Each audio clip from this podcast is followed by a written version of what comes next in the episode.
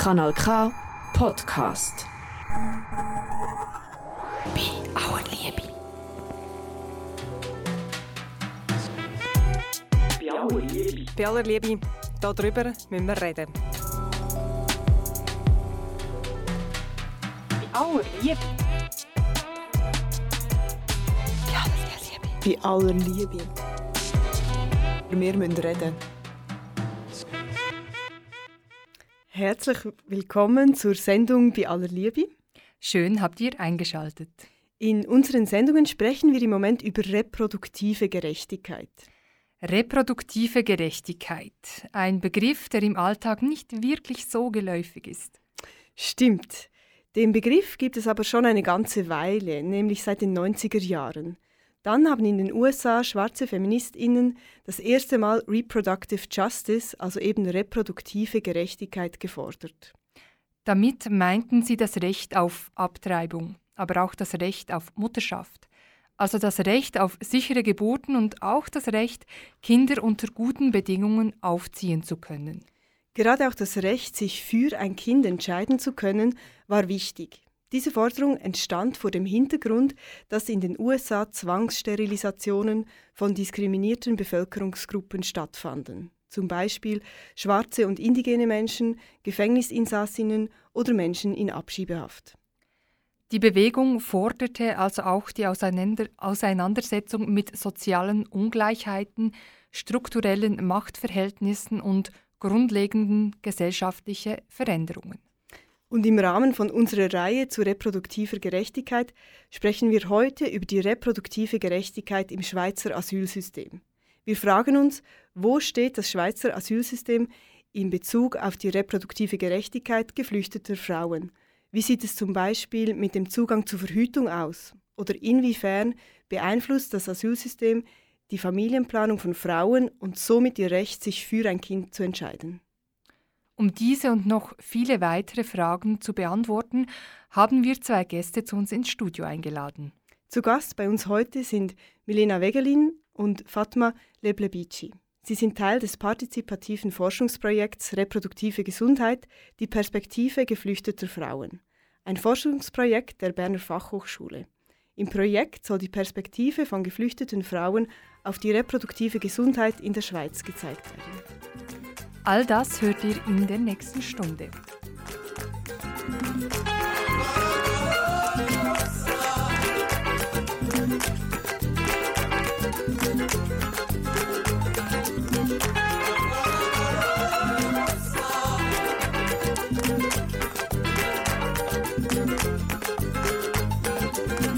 És vida sapiens de viver, paródia de not machê, semakamaku sabura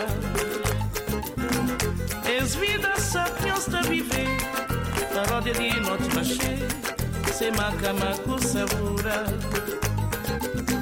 Angola, Angola, e popsa A minhas catamata Um bem coar para manhã caminho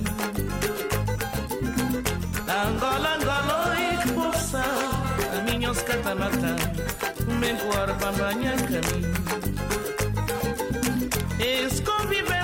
senhores vivência, paciência de um consequência, resistência de um extravagância. És convivência de senhores vivência, paciência de um consequência, resistência de um extravagância.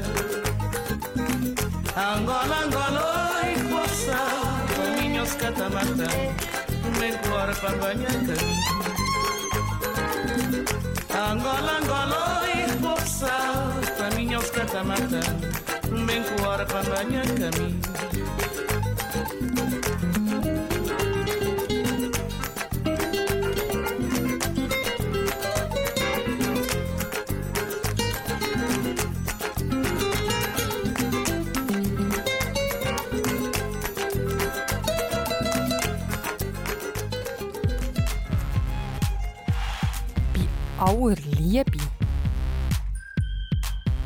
müssen reden.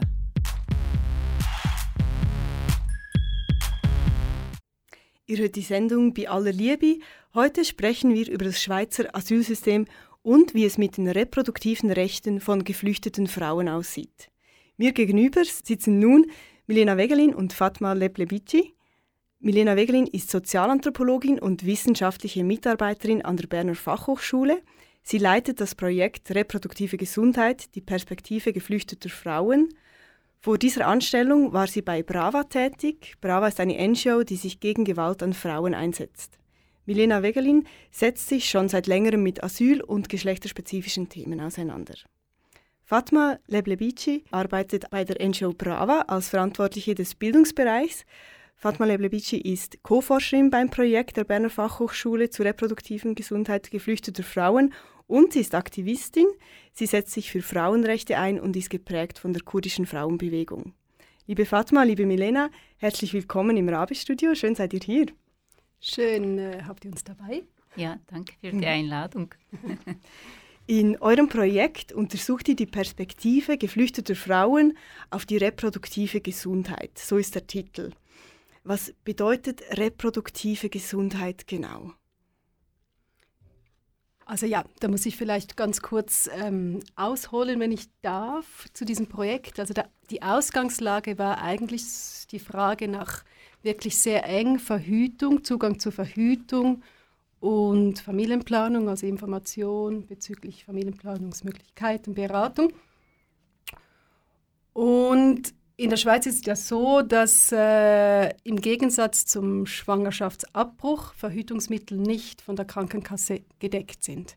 Das mhm. ist eine Versorgungslücke, die insbesondere sich auch bemerkbar macht oder zu ja, Schwierigkeiten führt bei prekarisierten Bevölkerungsgruppen oder ökonomisch schlechter gestellten Menschen, weil die zuweilen vielleicht auch einfach keine Mittel haben, um sich die Verhütungsmittel zu bezahlen oder das, das selbstbestimmte Verhütungsmittel zu bezahlen. Und eben gerade bei geflüchteten Frauen ist das, kann das eine Problematik sein, insbesondere auch, weil die Sozialhilfe und Asylsozialhilfe das auch nicht immer deckt. Also es ist nicht systematisch, wird es übernommen. In Kanton Bern hat sich jetzt das mittlerweile geändert in den letzten Jahren. Genau, das war die Ausgangslage und wir haben, hatten eigentlich den Auftrag, die Perspektive geflüchteter Frauen auf diese Versorgungslücke oder quasi diese, diese, diese Problematik zu erheben und haben aber dann einfach auch die, die, die Interviews, die wir gemacht haben, haben wir geöffnet. Wir sind eingestiegen mit, mit Frauengesundheit ganz grundsätzlich. Und das ist eigentlich die Gesundheit von, von Frauen in Bezug auf ihre Reproduktion, würde man sagen. Also von der, von der, vom Empfängnis, Verhütung, Empfängnis bis zur Schwangerschaft, Geburt und, und Wochenbett und weiter. Aber es geht eigentlich um Reproduktion jetzt bei uns und wie, wie wird das gesteuert oder wie wird das selbstbestimmt oder kann das selbstbestimmt angegangen werden, gerade bei geflüchteten Frauen. Was sind da für strukturelle Komponenten, die Einfluss haben auf, auf die Entscheidprozesse, die Möglichkeiten überhaupt, die Zugänge, sich zu reproduzieren oder eben nicht. Mhm. So. Also das war wie so die Ausgangslage, eben so diese, ähm, diese Versorgungslücke oder eben diese Problematik, dass Verhütungsmittel nicht bezahlt werden. Ähm, gab es da noch andere Zugangsbarrieren? Eben, es baut ja auf ein Projekt auf, das diese Zugangsbarrieren erhoben hat. War, war das, war da, sind das die Zugangsbarrieren? Ähm, hm. Oder gibt es da noch weitere? Also ja, es gibt ganz, ganz viele. genau. Ähm, also das Projekt, das Vorgängerprojekt, auch von der BFH, Refugee-Studie hieß die, die hat ganz, die ganze Palette eigentlich angeschaut, der reproduktiven Gesundheit und sexuellen Gesundheit und hat da aber eben Fachpersonen interviewt, keine geflüchteten Frauen. Das ist mhm. auch noch ein großer Unterschied, würde ich sagen. Mhm. Und dort gab es eben einerseits der Zugang zu, zu die, das, dem, was ich eben gesagt habe, Verhütungsmittel, Familienplanung, aber auch Zugang zu Hebammen im Wochenbett, ähm, also die, die, die, Schwierigkeiten, die asylsuchende Frauen haben in den Zentren, wenn sie geboren haben, Zugang zu Dolmetschung ist nicht immer gegeben, die Informationen, Schwangerschaftsbetreuung ähm, ist nicht immer, oder Schwangervorsorge ist nicht immer, also ist das das Mindeste wahrscheinlich, was, was gegeben wird, nicht unbedingt Hebammen geleitet. Es gibt ähm, nicht immer alle Frauen, die einen Geburtsvorbereitungskurs in ihrer Muttersprache ähm, begehen können. Es gibt ja verschiedene Vereine in der Schweiz, die das dann abdenken, also ähm, Geburtsvorbereitung in der Muttersprache, um diese Informationen zu bekommen. Es gibt ganz, ganz viele Dinge, die die, ähm, wo es Barrieren gibt, immer noch. Ja. Mhm. Und ihr habt dann die Perspektiven geflüchteter, geflüchteter Frauen untersucht, also eben nicht nur die Perspektive von Fachpersonen, sondern eben der Frauen selbst. Wie seid ihr da vorgegangen? Ähm, ja, ich glaube, es war sehr wirklich äh, bei diesem Projekt sehr wichtig, die Perspektive von Frauen äh, einholen zu, abholen zu können, ähm, weil es war oft nicht sichtbar und es war auch sehr wichtig zu wissen, okay, ähm, welche Erfahrungen machen die Frauen selber in diesen Strukturen mit äh, Fluchtkontext, mit Fluchterfahrungen und ähm, ja, also wir haben wirklich da gemerkt, es gibt auch im Asylsystem sehr viele Barrieren, aber es, also auch die Frauen haben oft nicht die Ressourcen in diesen prekären Situationen, äh, ihre Anliegen angehen zu können. Und ähm, da, da finde ich wirklich sehr wichtig, dass wir von Frauen, also mit diesem Projekt von Frauen hören, okay, was passiert eigentlich grundsätzlich? Ähm, diesbezüglich und ähm, was haben die Frauen sich gewünscht mhm. oder war, was haben sie erreicht. Und das wollten wir wissen. Ähm, und kannst du vielleicht gerne nochmals deine Frage stellen? Mhm. Äh, wie war die? Ja. Eben, ihr wolltet diese Perspektive genau. ähm, wissen und wie seid ihr da vorgegangen? Ja, genau, da glaube ich, muss ein bisschen Milena erzählen. genau, ja. Du kommst zu einem späteren Zeitpunkt. Ja, genau. Ich das war so ein mehrstufiges später. Projekt, das sich ja. entwickelt hat. Auch der partizipative Ansatz hat sich entwickelt. Ja. Also es ist eine qualitative Studie und wir haben im Kanton Bern haben wir Interviews gemacht mit vorwiegend arabisch sprechenden Frauen, geflüchteten Frauen in ganz verschiedenen, ähm, mit verschiedenen Aufenthaltsstatus, Stati, Statusen. ähm, also sowohl ähm, im Asylverfahren noch ganz zu Beginn bis Menschen oder Frauen, die in, in, in Rückkehrzentren waren oder Personen mit, mit, einem, mit einer B-Bewilligung ganz unterschiedliche Status. Und die haben wir befragt in, in Interviews. Wir haben sie auch vorher getroffen oder ich habe sie getroffen. Ich, ich kann Arabisch darum, oder den arabischen Dialekt, darum haben wir es dann eingeschränkt auch auf, oder eingegrenzt auf, auf Arabisch sprechende. Und ja, das, wie sind wir vorgegangen? Es war zuerst ein Pilotprojekt, es war zuerst ein Auftrag quasi an uns, um, um ja, versuchen zu schauen, eine Umsetzbarkeitsstudie zu machen, also zu schauen, ob, wir das, ob das wirklich möglich ist, dieses Thema, das ja schon also bei uns allen, denke ich, in allen immer etwas eher Intimes ist auch. Ähm, in einer Situation, also in, bei, bei, Menschen, die wirklich in sehr äh, strukturellen Abhängigkeiten sind, in, in prekarisierten Situationen, eine Forschung zu machen zu diesen Fragen, das war wirklich so auch ein bisschen die, ja, nicht der Zweifel, aber der, der, ja, wir haben uns gefragt, ist, können wir das, ähm, können wir das verantworten auch, wenn, wir die, wenn, wir, wenn wir diese Fragen stellen? Also was lösen wir aus, auch grundsätzlich? Also wie gehen wir da vor? können wir dann das auch noch anschauen? Wir haben da verschiedene Dinge angeschaut. Und kommen wir zu Daten? Ja, sagen uns die Personen etwas, wir als, als Forscherin quasi so. Und, im, und dann habe ich ziemlich schnell, ich rede schon jetzt von wir, weil im, im Pilotprojekt habe ich die interkulturelle Dolmetscherin Nur Abdin ins Projektteam integriert, weil ich wie gemerkt habe, ähm, sie kam mit, einfach um wirklich zu garantieren, dass auch im Arabischen alles auf beiden Seiten verstanden wurde.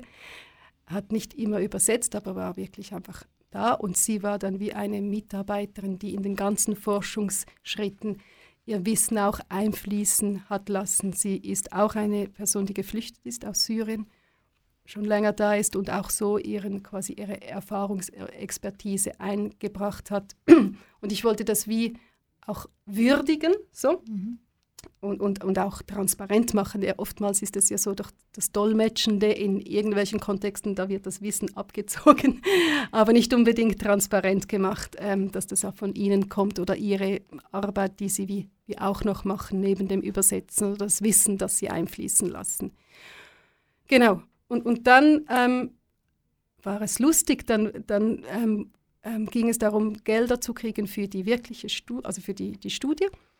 Und da war immer wieder, war ein, zweimal die Frage, ähm, ja, eine Begleitgruppe, vielleicht braucht es eine Begleitgruppe. Und dann eben hat eine staatliche Institution gesagt, ähm, Begleitgruppe von Fachpersonen und dann hat, hat mir das so ein bisschen Klick gemacht. Nein, also wenn Begleitgruppe, dann müssten das ja wirklich auch geflüchtete Frauen sein, weil das ist wirklich die Perspektive von geflüchteten Frauen.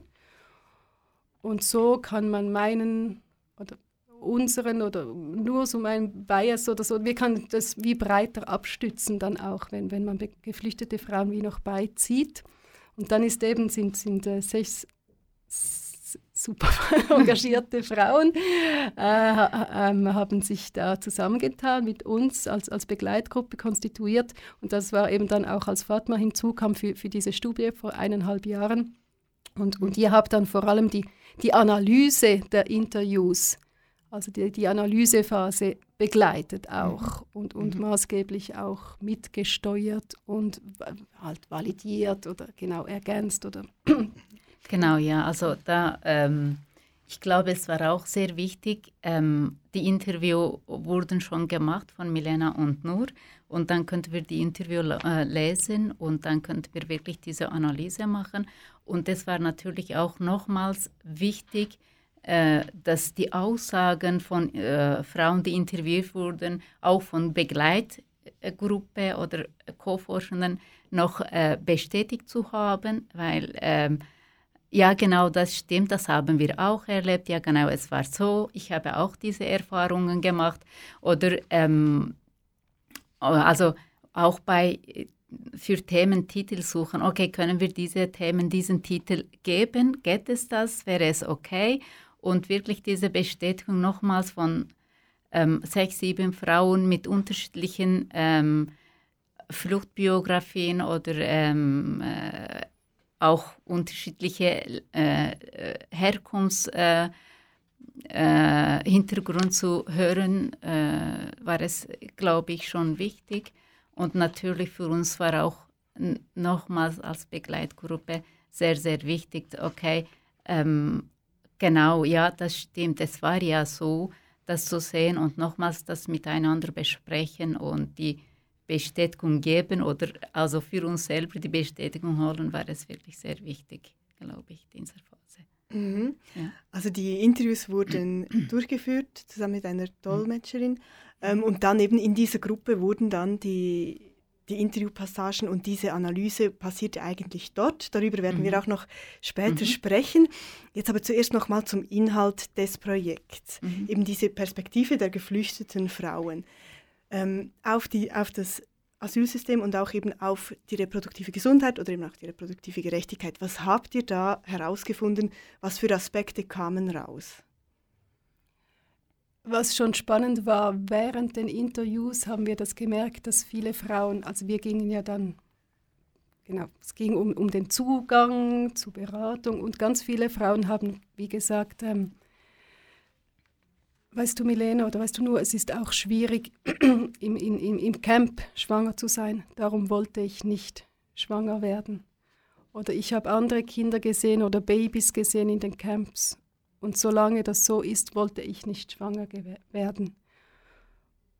Und später dann in, in, in, nein, auch in den Interviews wurde ein, zweimal thematisiert, auch die Sexualität, die eigentlich nicht gelebt werden kann. Und, aber vor allem in Bezug auf Schwangersein in den Camps und Muttersein in den Camps haben wir gesehen, eben es geht nicht nur um den Zugang zur Verhütung, sondern auch warum wollen Frauen nicht schwanger werden oder können sie eben nicht schwanger werden, beziehungsweise Mutter oder Eltern werden weil es die Strukturen sind, die ihnen das verbieten, also das Recht, selbstbestimmt zu entscheiden, Eltern zu sein oder nicht, wird ihnen eigentlich nicht gegeben, weil, weil die Strukturen das eigentlich äh, wie schwierig machen. Und das ist, das ist ja auch so ein Limbo, eine ganz lange Zeit, mhm. je nachdem man weiß nicht, lange, wie lange man in, diesen, in dieser Situation ist, zuweilen auch noch bis nach dem Asylentscheid, also auch genau vorläufig aufgenommen, je mhm. nachdem. Mhm.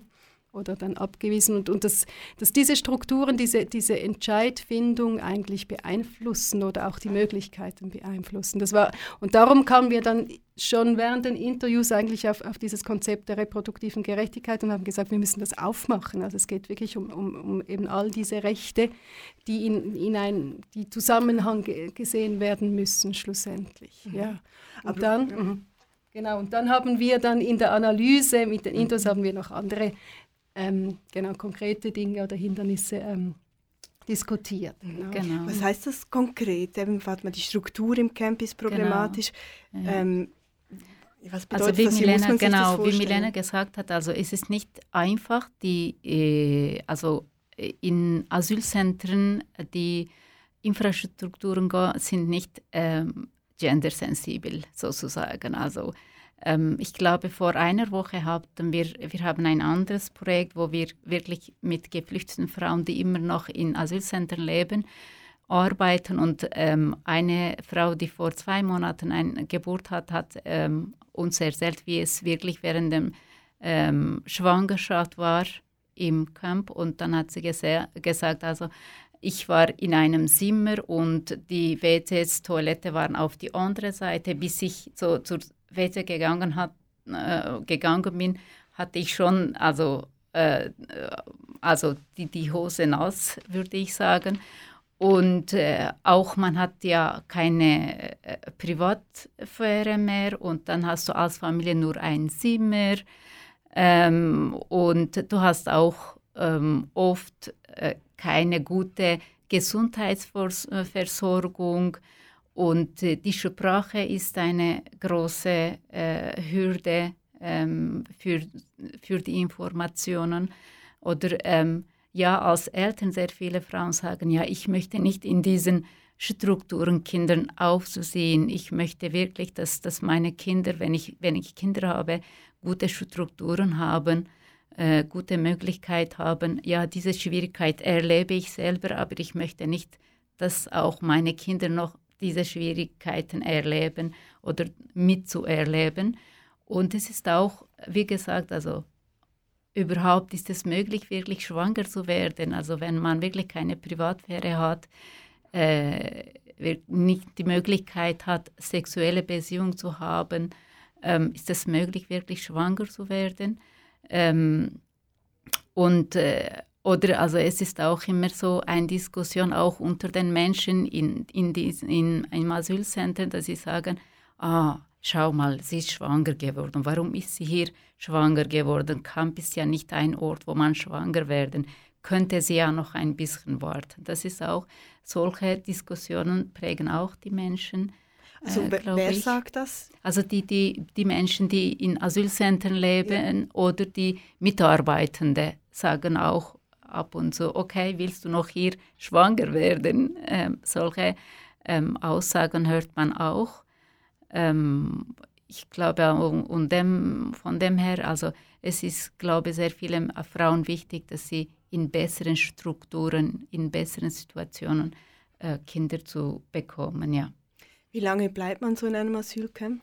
Es ist sehr unterschiedlich. Also das kann man leider, also, äh, also es gibt so, ähm, seit zwei, drei, vier Jahren gibt es ja im Asylsystem so beschleunigte Asylverfahren, aber in, in, in die, die, Erfahrungen, die wir in den letzten drei, vier Jahren gemacht haben, ähm, sagen es immer noch, dass sehr viele ähm, Menschen in erweiterten ähm, Prozessen oder Asylverfahren ähm, also noch weiter warten müssen. Es ist wirklich, oder aber gibt es auch Menschen, die in zwei, drei Monaten einen Asylentscheid bekommen. Ähm, es ist ganz unterschiedlich. Es gibt Menschen zum Beispiel, ähm, so eine Frau von äh, letzte Woche hat uns gesagt, sie ist seit sieben Jahren, lebt mit drei Kindern in einem Rückkehrzentrum. Es ist ganz unterschiedlich, wirklich. Es hat, ja, da gibt es, aber es gibt wirklich auch ähm, ja, Menschen, die auch in ein paar Monaten einen Asylentscheid bekommen. Ja. Mhm. Darf ich, es ist eben auch noch ziemlich schwierig, weil es gibt ganz unterschiedliche Unterbringungsstrukturen natürlich schon auch. Also es ist ja nicht in jedem Kollektivzentrum oder Camp gleich.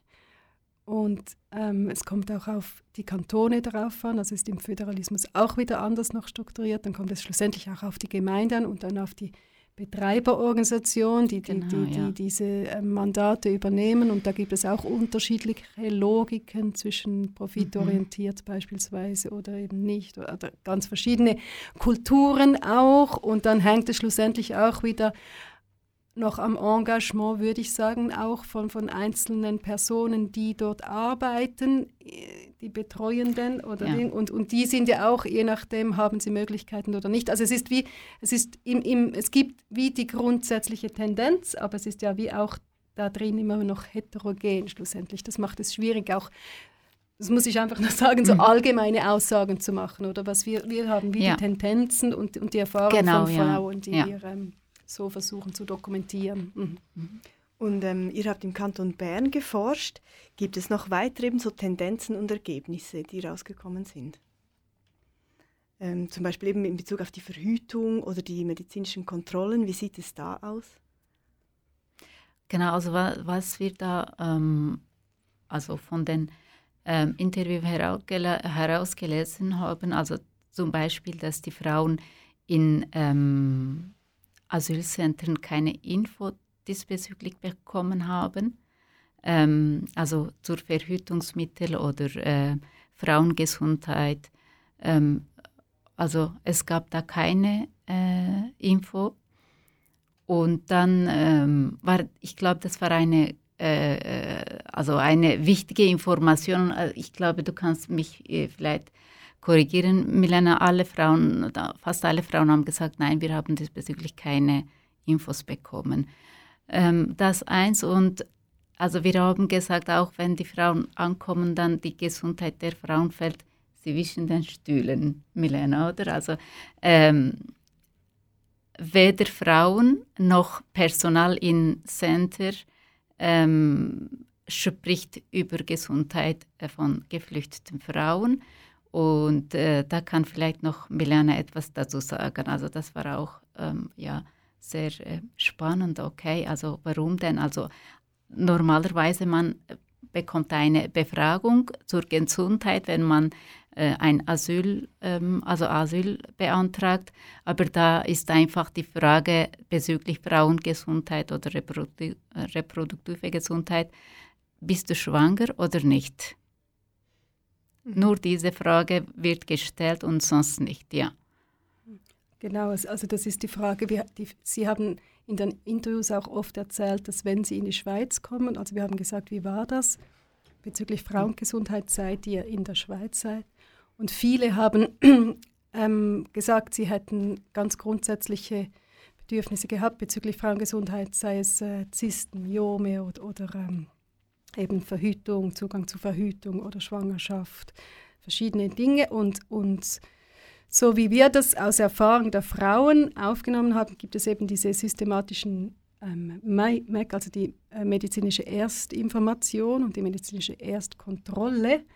Und da gibt es anscheinend sehr wenig Platz, um, um, um frauenspezifische Belange zu thematisieren. Es ist auch standardisiert und eben nur diese Frage. Und auch später haben, also in, in den Zentren haben, es kommt darauf an, aber viele haben wie gesagt, es ist wie, das Thema ist, man muss es sich erkämpfen, wenn man irgendwie eine Konsultation möchte. Oder eine Frau hat gesagt, das ist eine Anwältin, hat gesagt, ich wollte zur Gynäkologin im kantonalen Zentrum und dann haben sie gesagt, da musst du aber wirklich, da musst du, musst, es muss ein Notfall sein, es muss wichtig sein, dass du dahin kannst. Und dann hat sie aber dann gesagt, ja, ich war Anwältin, ich weiß, wie ich argumentieren muss und so und konnte sich das so erkämpfen. Aber eben, was wir so ein bisschen die Tendenz, die wir herausgelesen haben, das hast du gesagt, einerseits das System hat den Fokus nicht so sehr auf Frauengesundheit, obwohl es Angebote gibt, auch ähm, äh, unentgeltliche, also auch eben AIDS-Hilfe Bern, die machen Workshops eigentlich in Zentren, die könnte man kontaktieren, Zentrum für Familienplanung, sexuelle Gesundheit, das ist ja auch ähm, unentgeltlich. Aber ja, das System irgendwie hat das nicht auf dem Radar und gleichzeitig haben die Frauen ähm, in den Interviews auch eben gesagt, dass sie nicht die Ressourcen haben, ihrer Frauengesundheit nachzugehen oder sich, sich, sich dem zu widmen, weil sie psychisch äh, zu wenig, ähm, also ja, weil sie krank sind psychisch oder angeschlagen aufgrund des mhm. Stresses, genau, ja. Kontext, weil die Kinder, weil für sie, wenn sie Kinder haben oder Familienangehörige, weil das die Gesundheit der Familien wichtiger ist oder weil sie einfach zu sehr unter Stress stehen, bis sie wissen, ob sie da sein können oder nicht, oder andere Dinge wie wichtiger sind und sie darum da auch nicht die Ressourcen aufbringen können, ähm, das anzugehen. Und dann kommt vielleicht auch noch, du hast es, glaube ich, mhm. gesagt, auch noch Scham auch noch hinzu, oder wenn man in, in diesen, diesen, Strukturen oder Abhängigkeiten das thematisieren muss, dass man einen Gebärmuttervorfall hat und das einem schon stresst seit der Flucht und das eigentlich behandelt oder irgendwie anschauen möchte, aber ja, es ist dann, fällt dann wie irgendwie weg. Oder sie setzen die Prioritäten, sagen, weißt du, genau, wir haben ja. so wenig mhm. Möglichkeiten, Termine zu bekommen. Ich konnte nicht schlafen. Das Wichtigste war für mich einfach schlafen zu können. Und der Gebärmutterverfall, das habe ich bis jetzt nicht thematisiert, weil ich, wie ich sage, einfach das Wichtigste. Und genau. ja.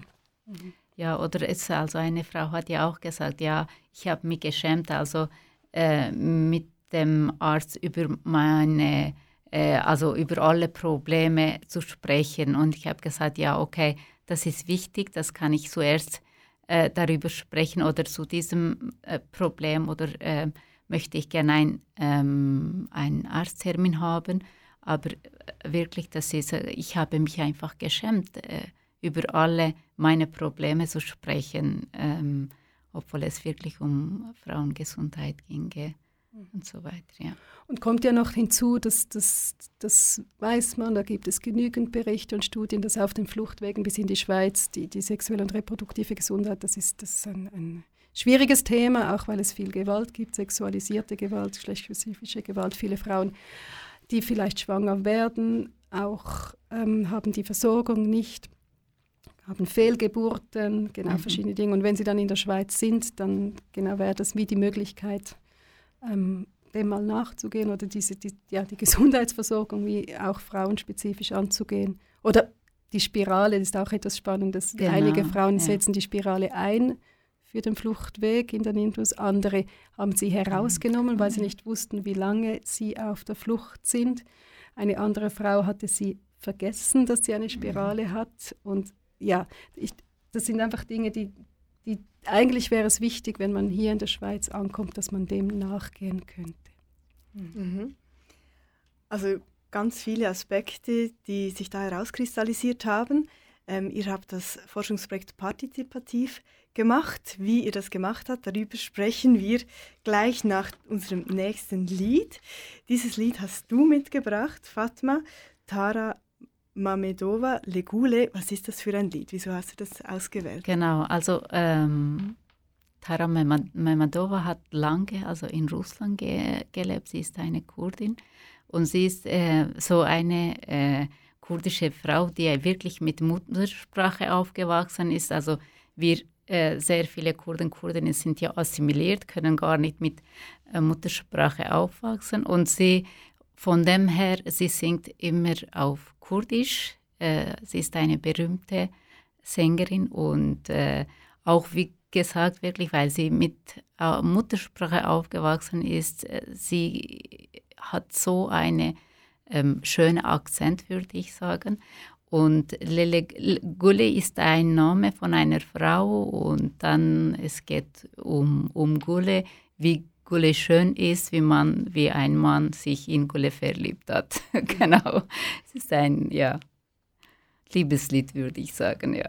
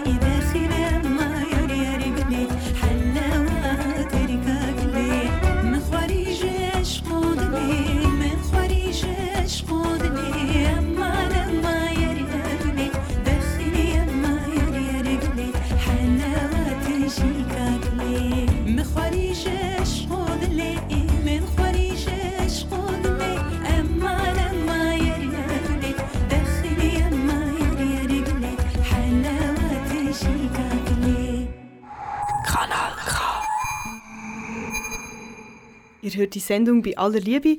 Wir sprechen heute über die reproduktive Gerechtigkeit geflüchteter Frauen im Schweizer Asylsystem. Bei mir im Studio sind Milena Wegelin und Fatma Leblebici. Milena Wegelin leitet das Projekt an der Berner Fachhochschule Reproduktive Gesundheit, die Perspektive geflüchteter Frauen und Fatma Leblebici ist Co-Forschende im Projekt und bei der NGO Brava, die sich gegen Gewalt an Frauen einsetzt, tätig. Milena, Fatma, Ihr habt in diesem Projekt mit partizipativen Methoden gearbeitet. Milena, du leitest das Projekt. Fatma, du warst Co-Forschende. Also eben im ersten Teil hast du, Milena, Interviews geführt und dann Co-Forschende, also sechs Frauen hinzugezogen, ähm, die selber auch das Schweizer Asylsystem durchlaufen haben und sich für das Projekt begeistern ließen. Ähm, wie, wie ist das genau abgelaufen? Also eben mit diese Treffen, die Co-Forschen, dieses Diskutieren? Ja, ich, also ich glaube, es wäre wichtig, wenn du die Frage beantworten könntest, äh, oder äh, Milena, weil du hast ja das Projekt initiiert und das war deine Idee, wirklich so methodisch so vorzugehen. Ja. Die Reise, die wir da starteten. Ähm, ja, eben, es war ein offener Prozess, weil es für uns auch nicht ganz klar war, wie wir das methodisch umsetzen werden können, weil es darauf ankommt, wie, was für Ressourcen wir haben, wie, ja, was schlussendlich möglich ist und genau. Und daher haben wir zu Beginn eigentlich ganz, also ein, zwei Sitzungen auch ähm, damit verbracht, uns mit der, mit der Thematik auseinanderzusetzen, mit, mit, mit der Methodik auch. Und was wichtig war einfach für diesen partizipativen Prozess, die, wir haben wirklich auch die Gruppendynamik, wir haben uns kennengelernt. Die Gruppendynamik war, war wirklich äh, zentral, das haben wir alle so gespürt, glaube ich auch. Das war mhm, schon die, die, die, die, mhm, erste, genau. die erste Phase unseres Prozesses das hat sich so entwickelt. Willst du das kurz noch? genau, ähm, ich glaube, das haben wir auch ähm, vorher, als, bevor wir uns getroffen haben, habe ich, ich kann mich noch daran erinnern, dass ich mit Milena darüber gesprochen habe. Und das war Thema, okay, also ähm, unterschiedliche Frauen werden also äh, in dieser Gruppe mitarbeiten, aber was ist wichtig für uns? Also es ist nicht nur wirklich Wissen zu diesem oder Erfahrungen ähm, zu dem Thema, sondern es gibt auch eine Gruppendynamik. Es sind Frauen, die äh, äh selber äh, diese Erfahrungen gemacht haben. Ähm, was hat da Platz und was hat es nicht? Genau, das haben wir äh, besprochen und es war natürlich uns wichtig, dass es ähm, äh, auch für Gefühle äh, Raum hat. Und ähm, die Interviews, die gemacht wurden, äh, haben wir äh, vorgelesen äh, eine Weile. Also so, ähm, dann haben wir wirklich ähm, die, die Aussagen oder die ähm, ähm, oder die, die, die Erfahrungen, die wir, die Frauen gemacht haben, ähm, so ähm, ja, ein bisschen so uns notiert und gesagt, okay, die sind wichtige Themen, das müssen wir äh, besprechen, das muss auch äh, Platz haben. Und äh, die, die Analyse hat so ähm, stattgefunden und äh, ähm, ja, wir haben in Gruppen gearbeitet, aber also weiter haben Milena und Nur wirklich so ja, es ein System oder eine Struktur gegeben, würde ich sagen. Ähm, ja, genau. Also wie es mit der Gruppe war, kann, können wir vielleicht noch äh, nachher so mhm. ein bisschen sagen, ja. Ja. Genau, also wir haben eben diese, sagen wir, Safe Space, das war ein großes Thema, das können wir nachher mhm. noch anschauen auch und wir sind aber eben auch gewachsen als Gruppe. Und die Methodik, jetzt ganz trocken die Methodik, da haben wir dann schon gemerkt, es ist schwierig, transkribierte Interview auf Deutsch zu lesen und zu codieren und wir haben in den ersten Sessions haben wir so Etiketten. Es gibt eine, ein, eine Anleitung quasi, wie man das machen könnte, aber es braucht sehr viele Ressourcen, die hatten wir nicht. Darum haben wir die erste Zeit einfach Etiketten genau mhm. gemacht und dann in, in der zweiten Phase des Projekts, also seit diesem Frühling, haben wir gemerkt, dass Nur und ich, oder wenn ich wirklich, ja, eigentlich habe hab ich viele Analysearbeit gemacht, aufbauend auf, auf der Vorarbeit oder den Themen, die wir zusammen ähm, oder herausgefunden haben, die Kategorien und Codes. Und dann haben wir in der zweiten Phase des Projekts sind wir eigentlich darüber oder haben wir das umgekehrt, wir haben wie die Vorarbeit gemacht und dann in den Gruppendiskussionen haben wir die Kategorien oder die Themen, so, die wir gefunden haben in, in, in, den, in den Interviews, wie nochmals in die Gruppe hineingegeben und das wie diskutiert, ist das ein wichtiges Thema, was wir da in den Interviews gefunden haben. Und das war dann wie von den Ressourcen her einfach für uns alle viel einfacher, weil sonst wären wir ja nie, nicht fertig geworden. Es wäre auch zu schwer, zu schwer gewesen. Also genau. es ist schwer im Sinn eine Last, diese Interviews zu lesen, glaube ich auch weil wir auch gemerkt haben, du hast in der Vorbereitung gesagt, wir, weißt du, Milena, weißt du, wir haben gelacht und geweint ja, und genau, analysiert. Genau. Und all diese Geschichten nochmals zu lesen mit einem eigenen Hintergrund, so, das, das löst mhm. auch Dinge aus. Oder? Ja, es war wirklich ähm, so Momente, wo wir wirklich äh, geweint haben äh, äh, bei Diskussionen oder Gesprächen. Oder es, ist, es war wirklich äh, auch sehr emotional manchmal. Aber wir haben auch sehr ähm, viel zusammen gelacht natürlich. Und ähm, also als eine ähm, Person, die in der ähm, Begleitgruppe war ähm, oder ist, war sehr, mir sehr wichtig zu sehen, okay, also wir haben sehr viele äh, Wissen kollektiv generiert. Also eigentlich die sind Themen, man hat es erlebt, man, man hat die, die Erfahrungen gemacht, aber es ist irgendwie, sind wieder vergessen und mit diesen Diskussionen, durch diesem Projekt, ähm, hat, war es so bewusster, was, es, was heißt genau wirklich eine geflüchtete Frau sein, was heißt ähm, Frauengesundheit, was heißt reproduktive Gesundheit. Und äh, das hat wirklich, das war für mich sehr ähm, spannend und die er äh, Erkenntnisse, die wir zusammen gemacht haben, hat uns noch motiviert, also weiter zusammenzuarbeiten und ähm, gemeinsame Erfahrungen. Also wir hatten sehr unterschiedliche Biografien und wir sind sehr, kommen sehr aus sehr unterschiedlichen Ländern, aber wir haben gemerkt, dass wir auch in diesen, also, äh, also auf der Flucht und in Asylstrukturen oder Verfahren ähnliche ähm, Erfahrungen gemacht haben oder ähnliches erlebt haben und das hat uns näher gebracht, einander wirklich näher gebracht. Und äh, da waren wir, wir wirklich so eine starke Gruppe. Ähm, und äh, ja, dies, wirklich das Projekt hat uns äh, miteinander verbunden, kann ich sagen. Ähm, und deshalb war es eine große Motivation für uns alle, immer dabei äh, sein zu können.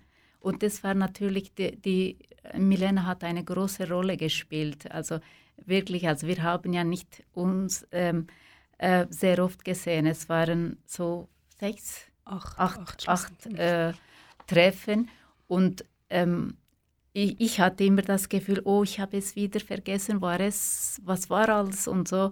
Aber die Milena hat es so Einführung so gemacht, dass wir wirklich, äh, waren wir wieder in, in, im Thema äh, und konnten wir wirklich weiterarbeiten.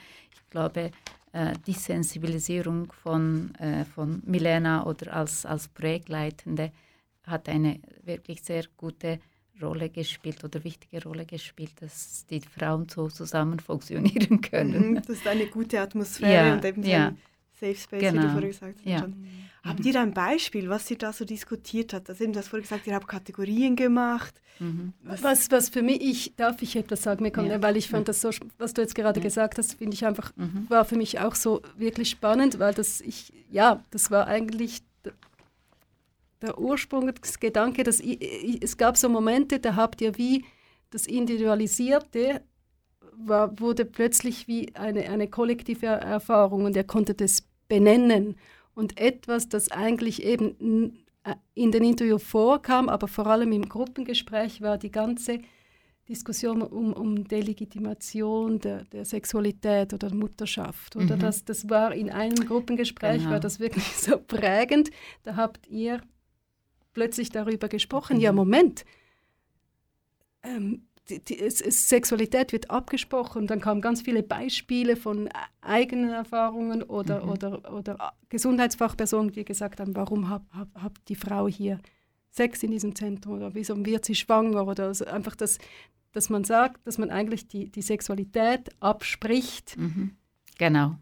Die Fachpersonen ja. und auch die Institutionen, also die, die Strukturen, die denken ja nicht, dass das, das wird nicht mit, mitgedacht. Und eine Co-Forscherin, ja. hat gesagt, wir, weißt du, wie ich und, und mein Partner, wir haben gesagt, ähm, vielleicht müssen wir in den Wald irgendwie. Also, und das sind Dinge, eigentlich ja, liegt es auf der genau. Hand, aber es wird mal benannt und im Kollektiven. So, genau. jetzt habe ich lange gesprochen, weil ich es einfach so spannend fand, wie das sich entwickelt hat. Mhm. Mhm, also so ein, ein, ein Aha-Erlebnis dann auch, oder wo man wie gemerkt hat, ah, da können alle anknüpfen. Ja, genau. Also es, wirklich, also es war wirklich, also über Sexualität spricht man sowieso nicht viel. Und dann, als das Thema war, ja, also ich bin mit, ich war oder ich und mein Partner waren mit acht anderen Menschen in einem Zimmer. Wie kann ich äh, Sexualität erleben? Das ist gar nicht möglich. Und, das, und dann man, man hat also herausgefunden, okay, dann also die Strukturen, Infrastrukturen in seinem Asylsystem äh, ähm, sind gar nicht sensibilisiert. Also diesbezüglich, das heißt, okay, kommen die Leute hier und sie können, dürfen kein Sex haben. Also oder Sexualität erleben.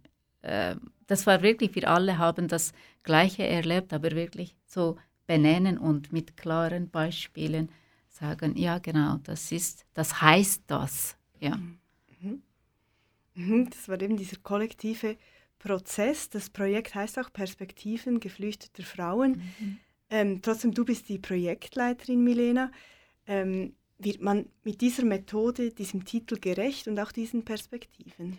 Also es ist schon immer ein Spagat zwischen Wollen und Können und die Ressourcen, die, die ungleich verteilt sind. Also mir war es ein Anliegen, eben genau, dass das entlöhnt wird, dass die Arbeit bezahlt wird, aber trotzdem eben, du hast es gesagt, wir hatten acht Treffen über diese eineinhalb Jahre an drei bis vier Stunden und das ist natürlich eine, eine wahnsinnige Hierarchie. Ich, ich, ich arbeite in meiner Arbeit an diesem Projekt und, und, und wir treffen uns alle sechs Wochen im Schnitt. Ja, und, und, und dann eben war es für mich auch immer wieder so die, der, der Balanceakt zwischen, ähm, ja, ich steuere, das gebe ich zu, ich, ich steuere bis zu einem gewissen Grad, aber gebe es auch so gut ich kann zurück wieder mhm. an, an die Co-Forschenden. Ähm, gerecht zu werden, das ist, das ist ähm, schwierig. Ich glaube, dass das Wichtigste war oder ist für mich, diese Reflexionen zu machen und, und ich, ja, ab und zu habe ich, ja, Reflexion zu machen und ehrlich zu sein mit sich selber und partizipativ, da gibt es ja verschiedene Stufen. Und jetzt war es für mich wirklich wichtig, in der Analyse das partizipativ zu machen bis zu einem gewissen Grad. Aber eben da, da das stehen die Ressourcen und, und die Möglichkeiten ähm, und die, ja, auch die Position schlussendlich. Mhm sind unterschiedlich, aber wir haben das versucht, irgendwie mhm. immer transparent zu kommunizieren ja. und, und ja, sind, haben versucht, den Weg so gut wie möglich zu gehen. Und ich denke, die Motivation, die ihr oder die wir zusammen haben, das ist für mich immer ein gutes Zeichen, wenn, die, wenn alle, die, die da drin sind, wie ein, ein Feuer immer noch haben an diesem genau. Thema. Ja, ja, nein, also ich glaube bei allen so ähm, sind, also es war sehr selten, wo die Frauen wirklich nicht kommen könnten, oder? Mhm. Also fast immer waren alle dabei, ja. Und würdest du sagen, eben jetzt auch rückblickend, ah, eben es war partizipativ mit dieser Methode, eben die Perspektive der geflüchteten Frauen, das wurde abgedeckt? Ähm, ja, sicher. Also äh, wie gesagt, also mit den Interviewen und auch wirklich auch mit unseren Diskussionen von ähm, Co-Forschenden oder äh, Menschen, also Leute von Begleitgruppe. Ähm, also da könnten wir äh, wirklich sagen, okay, es ist wirklich, also wie Milena gesagt hat, also partizipativ zu sein oder arbeiten ist sehr auch ähm, herausfordernd, das ist klar, also kann man vielleicht nicht ähm, 100 Prozent, aber ähm, also ich würde sagen, mit dem Projekt habe ich das Gefühl, wir haben es wirklich so 90 Prozent geschafft, diese Perspektive von geflüchteten Frauen abdecken zu können. Ja. Wie geht es jetzt weiter? Das Projekt ist noch nicht ganz abgeschlossen. Was sind so die nächsten Schritte? Äh, ja, genau. Also ähm, wir haben gesagt, äh, wir haben sehr viele Wissen generiert und äh, auch ähm, Perspektive geflüchteten Frauen ist auch diesbezüglich da. Wir wollen nicht das im, in einem Schublade verstecken, sondern wirklich ähm, in die Gesellschaft, Öffentlichkeit äh, tragen. Ähm, auch versuchen, dass es wirklich für Institutionen, für ähm, Behörden zur Verfügung steht und eine, eine Sensibilität äh, schafft oder fördert, würde ich sagen. Ähm, das ist uns noch wichtig. Also wir haben schon ein paar Ideen, aber da fehlen uns, glaube ich, so ein bisschen finanzielle Ressourcen. Ja. wir sind daran, die finanziellen Ressourcen ja. zu generieren, Drittmittel ja. zu generieren. Ja, einfach ein Nachfolgeprojekt haben wir jetzt, nennen wir das, ähm, aufzugleisen, um zumindest eben das, was wir diskutiert haben, die Ergebnisse auch zurückzugeben in die Gesellschaft und dem eben ebenfalls einen großen Raum zu geben. Und ähm, da mhm. auch, also das war wirklich auch so, weil, weil mhm. ihr auch, wie gesagt habt, wir haben jetzt dieses Wissen, wir müssen, wir wollen etwas machen damit, mit diesem Bericht und, und mhm. zusammen versuchen wir jetzt da Wege zu gehen, haben Ideen, es ist noch nicht alles ganz klar, wie und wo und was, genau, aber ähm, ja. ähm, wir werden sicher das gemeinsam mhm. zurücktragen in die mhm. Gesellschaft, um, um auch um das, The das Thema irgendwie bekannter zu machen, würde ich sagen, oder zu sensibilisieren. Das hast du schon. Ja, genau. Mhm. Gut, dann wird man ja in diesem Fall dann diese Information noch vielleicht mhm. am einen oder anderen Ort antreffen. Ja.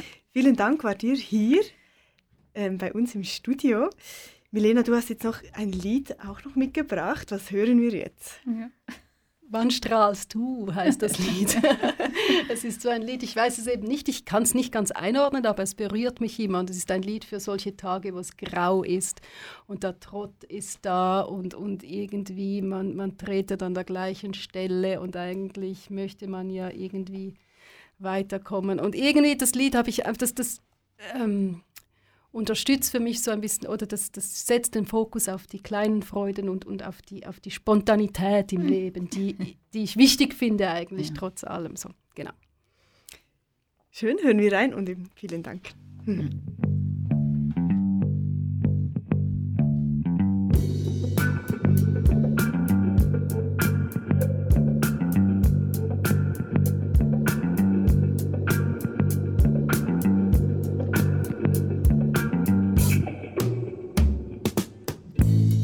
Träumer, die Aufbruchsgeister, die überall Samen erkennen,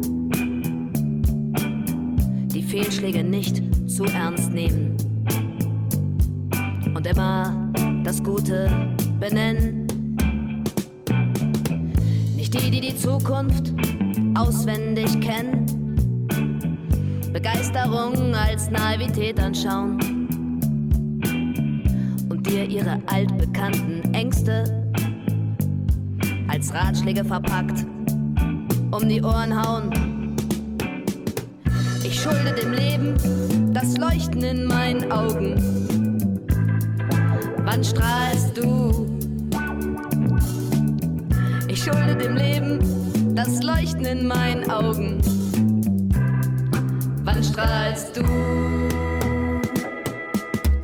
Ich liebe die jeden Einfall ausprobieren, der Erfahrung ein Schnippchen schlagen. Zwischen Misserfolgen heil hindurchschlängeln und deren Augen leuchten, wenn sie fragen. Nicht die, die denken, es lohnt sich doch nicht. Die alles schon immer gewusst haben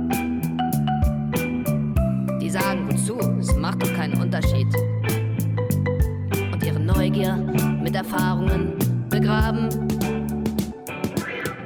Ich schulde dem Leben das Leuchten in meinen Augen. Wann strahlst du? Ich schulde dem Leben das Leuchten in meinen Augen.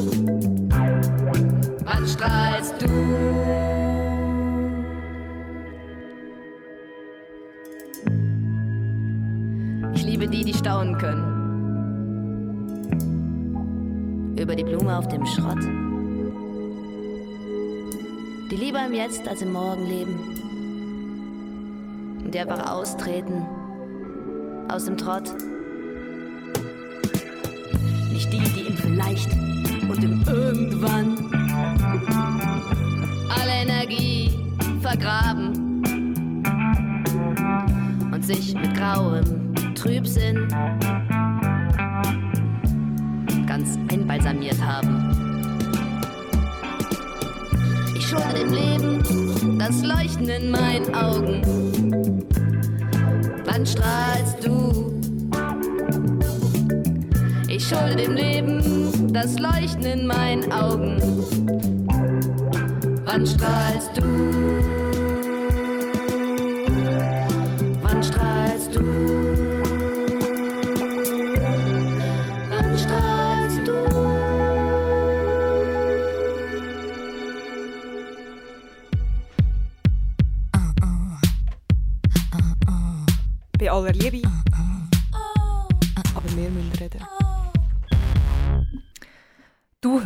Bei aller Liebe. Bei uns zu Gast waren Fatma Leblevici zusammen mit Milena Wegelin zum Thema reproduktive Gerechtigkeit im Schweizer Asylwesen. Wenn du jetzt eine Sendung verpasst hast oder sie auch gerne jemandem zeigen möchtest und weiterschicken, dann kannst du das natürlich gerne tun. Äh, Du findest den Podcast auf unserer Webseite auf www.rabe.ch slash bi-aller-liebi und dort findest du auch weiterführende Links zum Projekt. Plus verlinken wir den Forschungsbericht des Projekts, der wird nämlich auf Ende Jahr herauskommen.